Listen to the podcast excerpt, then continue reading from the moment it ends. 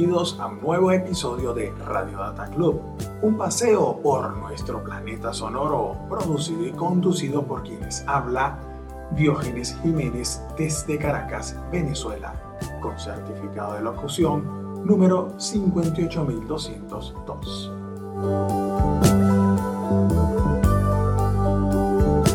El mundo del rock progresivo una vez más en Radio Data Club en su tercer episodio combinaremos bandas clásicas británicas de larga actividad como Supertramp, The Alan Parsons Project, Jethro Tull, Yes y Steve Hackett, con otra selección de grupos de varios países como Solaris de Hungría, Empano de Venezuela, Hijo de Afrodita de Grecia, Ultranova de Brasil y Outer Limits de Japón. Amigos, el banquete musical ya está listo para su disfrute. Empecemos pues con la legendaria banda Yes.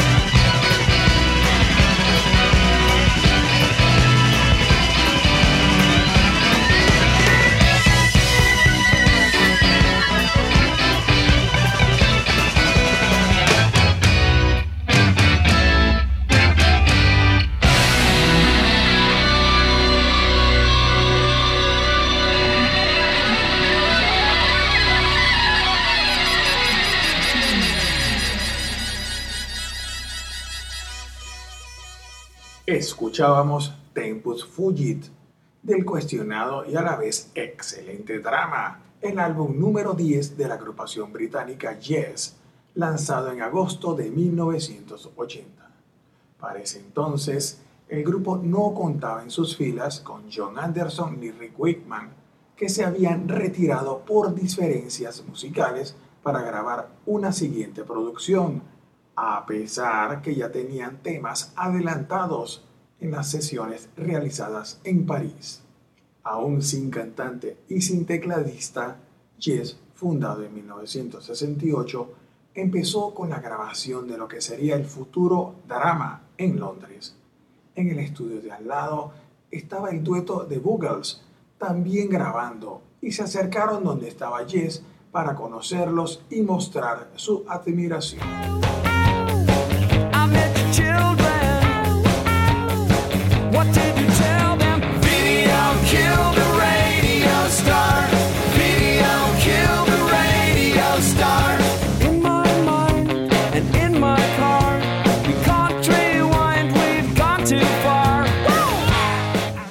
De Yes y de los Boogers era la misma persona y después de conversaciones e intercambios de ideas, Trevor Hart y Geoff Downes pasaron a ser los nuevos integrantes. Ahora Yes tenía cantante y tecladista. El equipo estaba completo. El baterista Alan White, quien falleció recientemente, el guitarrista Steve Howe y el bajista Chris Squire, fallecido en el 2015, se lucieron en esta producción estaban más sueltos, más enérgicos, más agresivos con sus instrumentos y voces. En el teclado, Jeff Downes, quien sería cofundador de Asia un año después, no desentonó, inyectó frescura y renovación. Y Trevor Hart lo hizo muy bien como líder vocal. Drama alcanzó la posición número 2 en el Reino Unido y 18 en los Estados Unidos.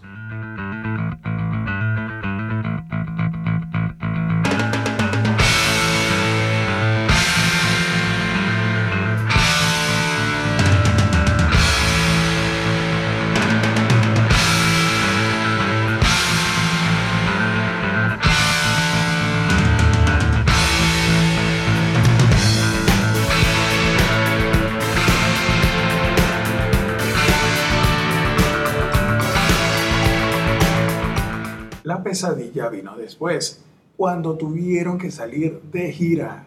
El nuevo cantante tenía que aprenderse los temas viejos de la banda. Hor y Downes nunca habían tocado en vivo. En la gira por Estados Unidos estuvieron bien. En Nueva York, las entradas se agotaron en los tres días que se presentaron en el Madison Square Garden. En donde no resultó así fue en la gira por Inglaterra. Hubo rechazo al nuevo cantante. El público quería a John Anderson, quien en ese momento estaba grabando con Vangelis. En 1982 retorna John Anderson para la grabación del nuevo álbum de Yes, llamado 90-125, el cual resultó exitoso. El tema Cinema ganó el premio Grammy como mejor instrumental de rock y la canción Dueño de un Corazón Solitario alcanzó el puesto número uno en los Estados Unidos. El disco obtuvo certificado de platino en varios países, siendo el productor el ex cantante de Yes, Trevor Horn. En el 2004 sacan una edición especial de drama en formato de box set, que contiene además de las canciones originales, ahora remezcladas, las sesiones grabadas en París, entrevistas, rarezas, demos y bonus track.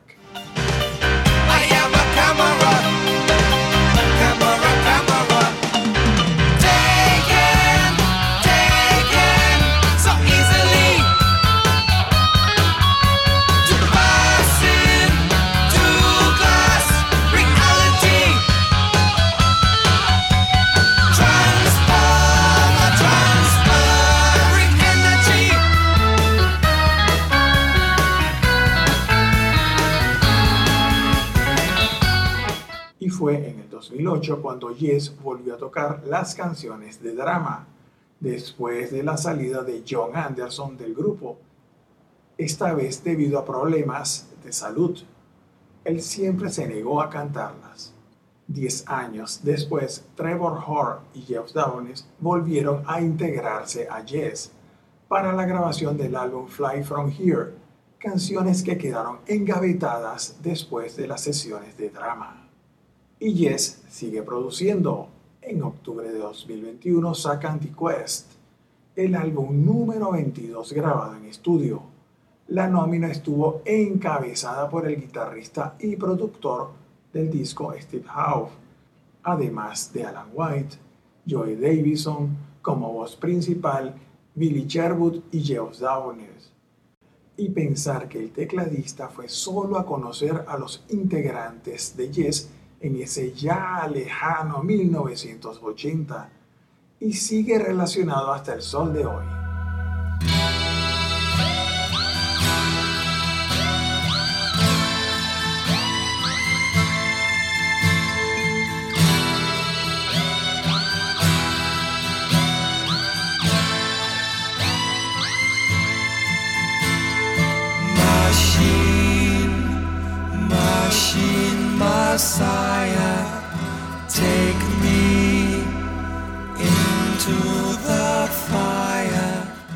Así pasan los años de la gente de Yes, encuentros y despedidas, como dice una canción de Milton Nascimento. Seguimos con otra banda leyenda, Jethro Tull, y uno de sus clásicos.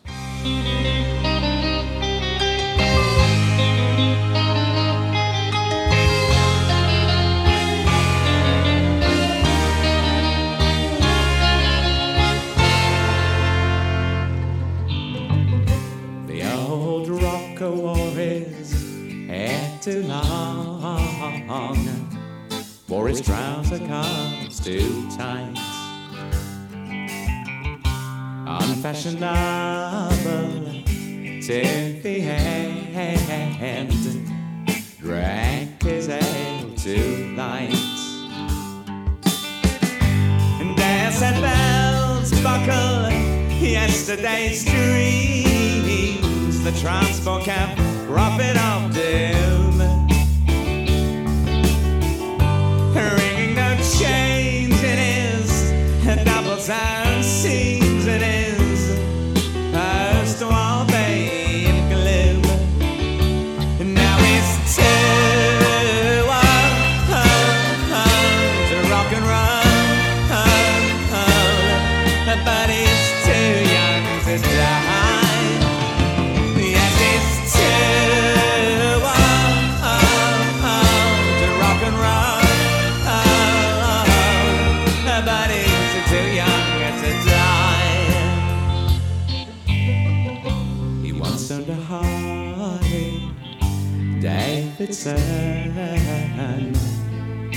And a triumph on the hill.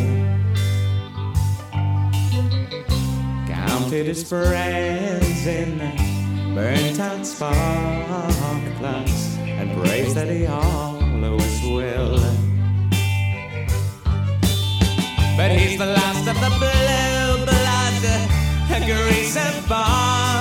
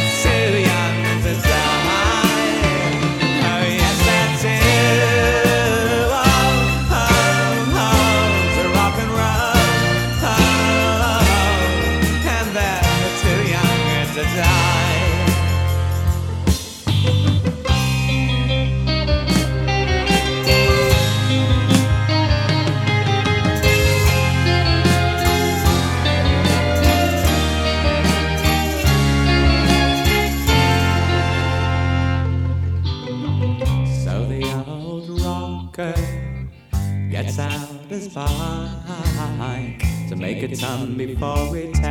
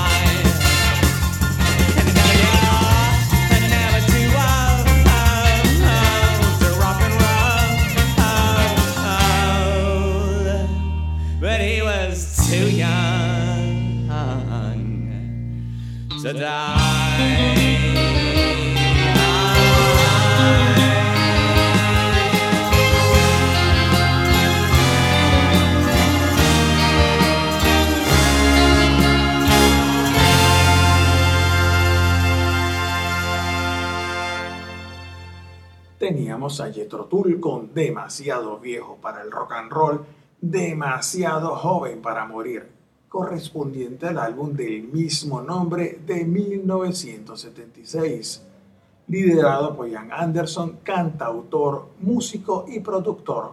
Desde 1968 ha recorrido el blues rock, folk rock, rock progresivo y pesado. Y también siguen activos.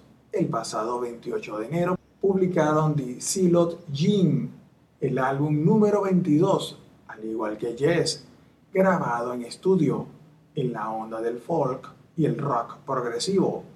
Contó con una gran receptividad y muy buenas críticas. Vamos ahora con la agrupación griega Hijo de Afrodita. Estuvieron tocando desde 1966 hasta 1973, sacando tres álbumes, los dos primeros orientados al pop psicodélico y el otro al rock progresivo, que se llama 666, un doble disco conceptual lanzado en junio de 1972, es decir, hace 50 años, el cual se relaciona con adaptaciones de pasajes de la Biblia, alternando temas instrumentales y canciones. Se le considera una de las obras maestras del rock progresivo. Fue producido por el gran Vangelis. De este álbum pondremos el tema The Wedding of the Lamb. Participaron Vangelis Papatanasio en los teclados y coros, Demis Roussos en el bajo, trompeta y voz principal, Silver Low Loris en la guitarra y Lucas Sideras destacando en la batería.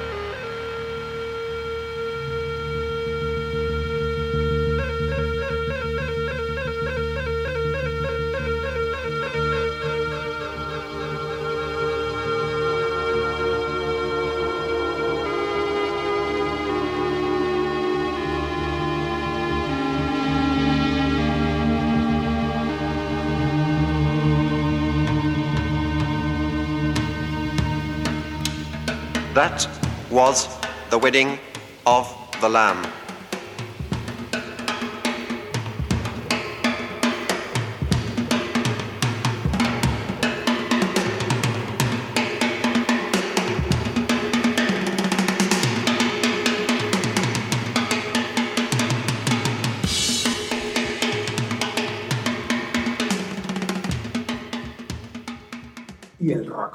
Japonés presente en Radio Data Club. Una vez más, en esta ocasión escucharemos Outer Limits, banda con influencias de King Crimson UK y premiata Forneria Marconi. Estuvieron activos en la década de 1980, llegando a publicar cinco álbumes. Luego se separaron y en el 2007 se reunieron para lanzar el álbum Stromatolite.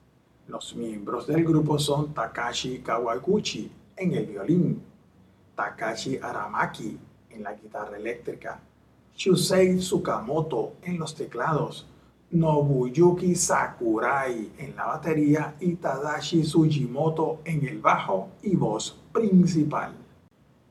Vamos con la pieza que abre el álbum Stromatolite, Velocidad Cósmica, con un violín que le pone carácter épico.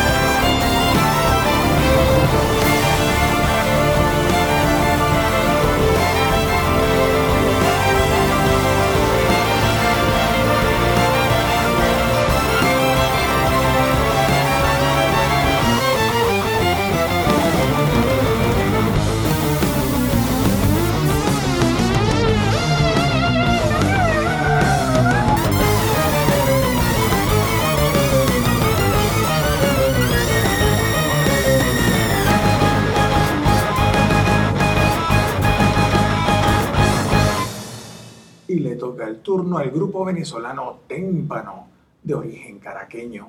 Empezaron inmersos en el rock progresivo, debutando con el álbum Atabal Yemal en 1979, uno de los álbumes pioneros de este género en Venezuela.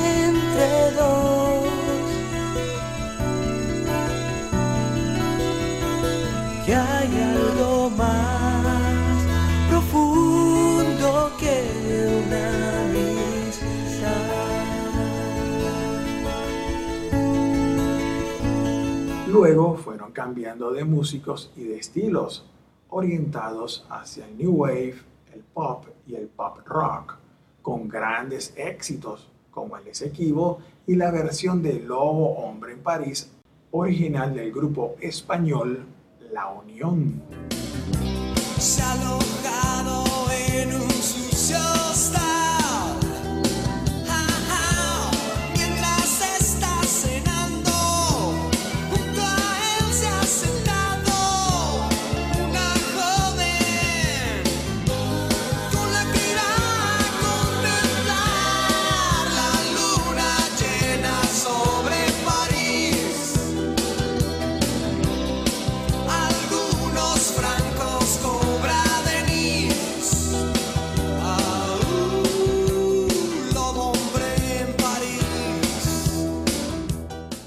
Finalizando la década de 1990, retoman el camino del rock progresivo, grabando una serie de álbumes como Fin de la Infancia, La Agonía y el Éxtasis, Memoria Selectiva y Nowhere, Now Here, este último del 2016. La alineación de esta segunda etapa progresiva la conforman los mismos que participaron en el álbum debut Atabal Yemal Pedro Castillo, Julio César de la Noche, Miguel Ángel Echevarreneta y Gerardo Uvieda en la batería, quien ha sido consecuente con Témpano desde su fundación en 1977. Pondremos del álbum Memoria Selectiva del 2008 el tema Embestida. Hay momentos que recuerdan a Génesis y momentos de escape y serenidad. Thank you.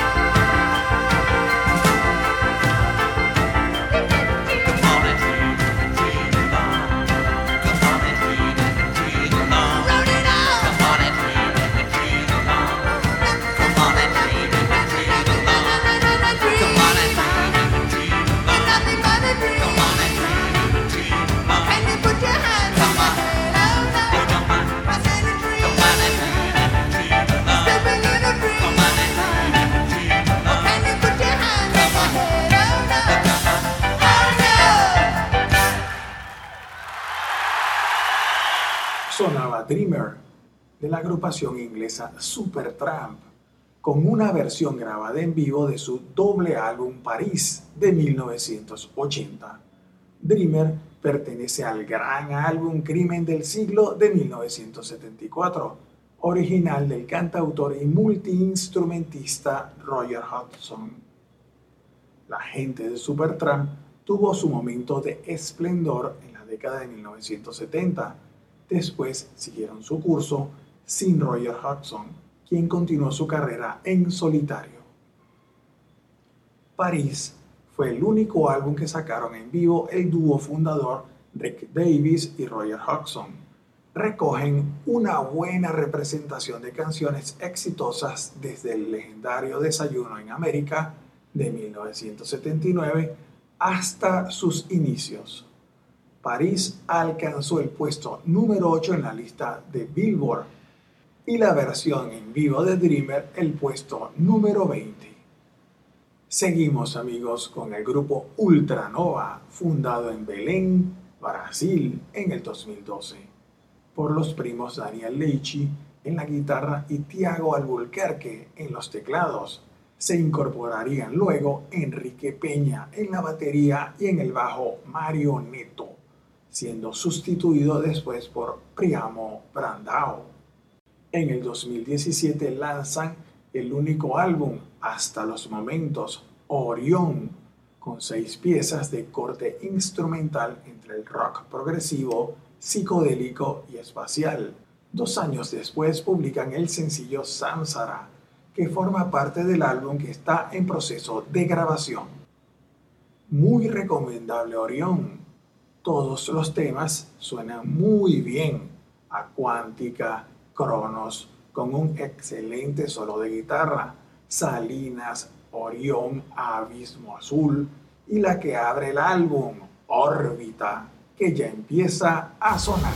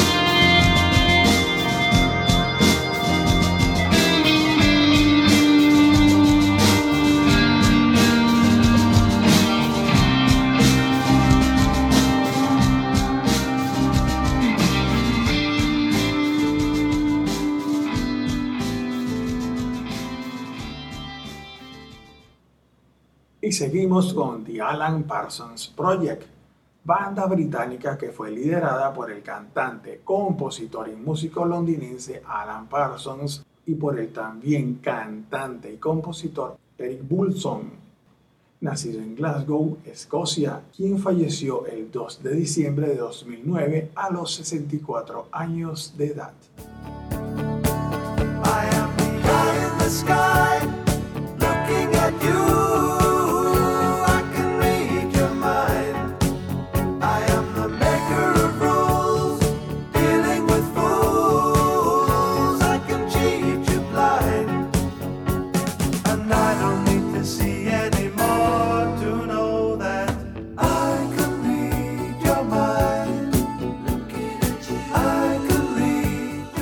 Producciones de Alan Parsons Project se caracterizaban por ser conceptuales en el marco del rock progresivo, música electrónica y pop rock.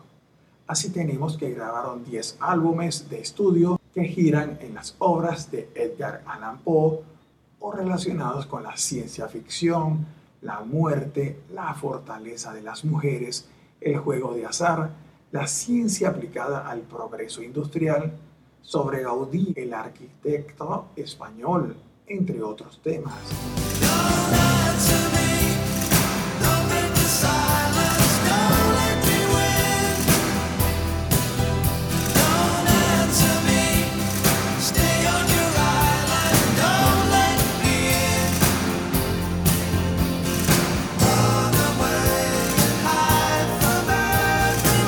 Hay que destacar que Alan Parsons fue ingeniero de sonido de obras musicales emblemáticas, como los dos últimos álbumes de los Beatles, Abbey Road y It Be, y El lado oscuro de la luna de Pink Floyd.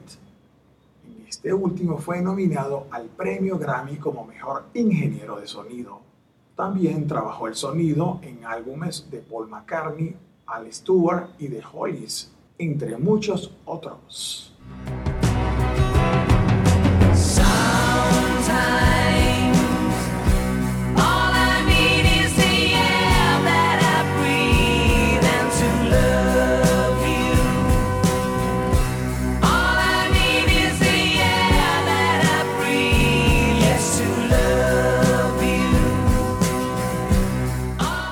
Del álbum Yo Robot, del segundo disco grabado en estudio de Alan Parsons Project, que trata sobre los cuentos cortos del escritor Isaac Asimov, pondremos sus dos primeros temas, el instrumental Yo Robot y la canción No quisiera ser como tú, en la voz de Lenny Salatek.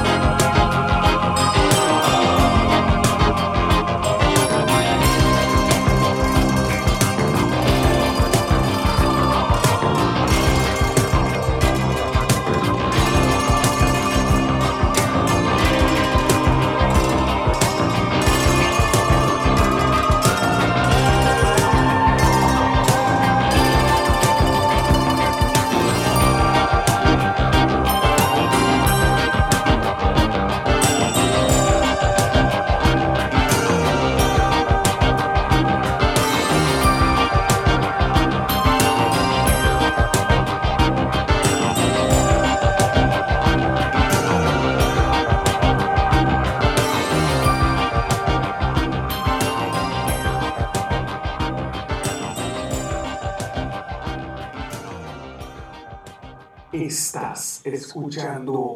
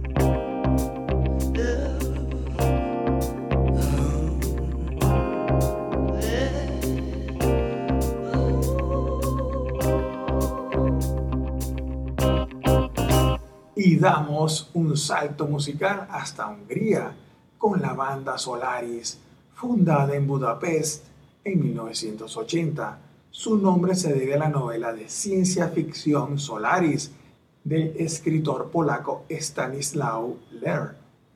En 1984 lanzan su primer álbum, Crónicas Marcianas, inspirado en la obra del escritor Ray Bradbury.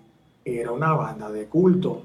Luego la caída del bloque soviético, fue que empezaron a darse a conocer. Cuentan con 10 álbumes, el último publicado en el 2019, que se llama Nostradamus.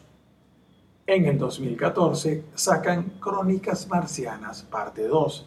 Se caracteriza por la interacción de la flauta, guitarra y teclado, empleándolos en el desarrollo de la pieza individual y no como elemento solista. Pondremos el tema número 5 del disco, El mundo está inacabado.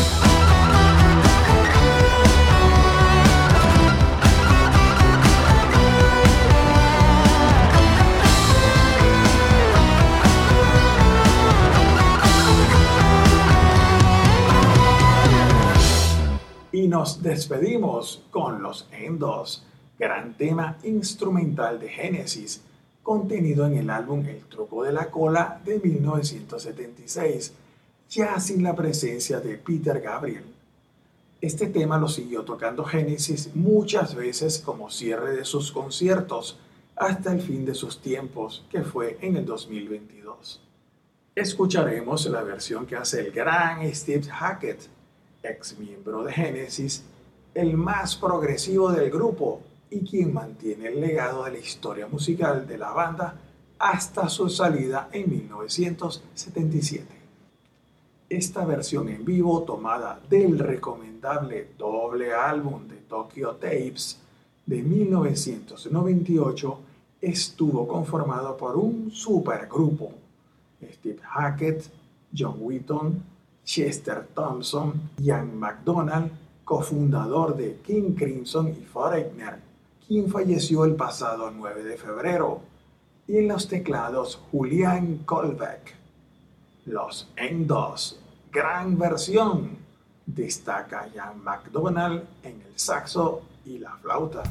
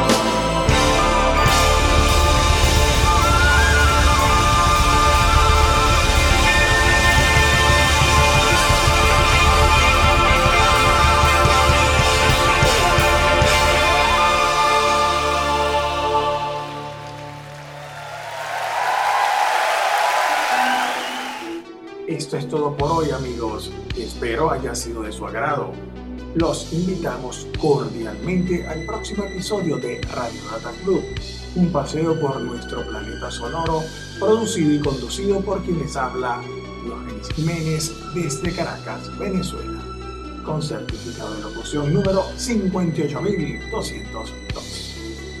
Pueden visitar nuestras cuentas en Twitter y en Instagram, Radio Data Club, con información sobre música, libros, películas y fotografía, recomendaciones y adelantos sobre el próximo episodio. Y nos acompaña de fondo Arabesca de Témpano como bonus track. Salud y alegría amigos.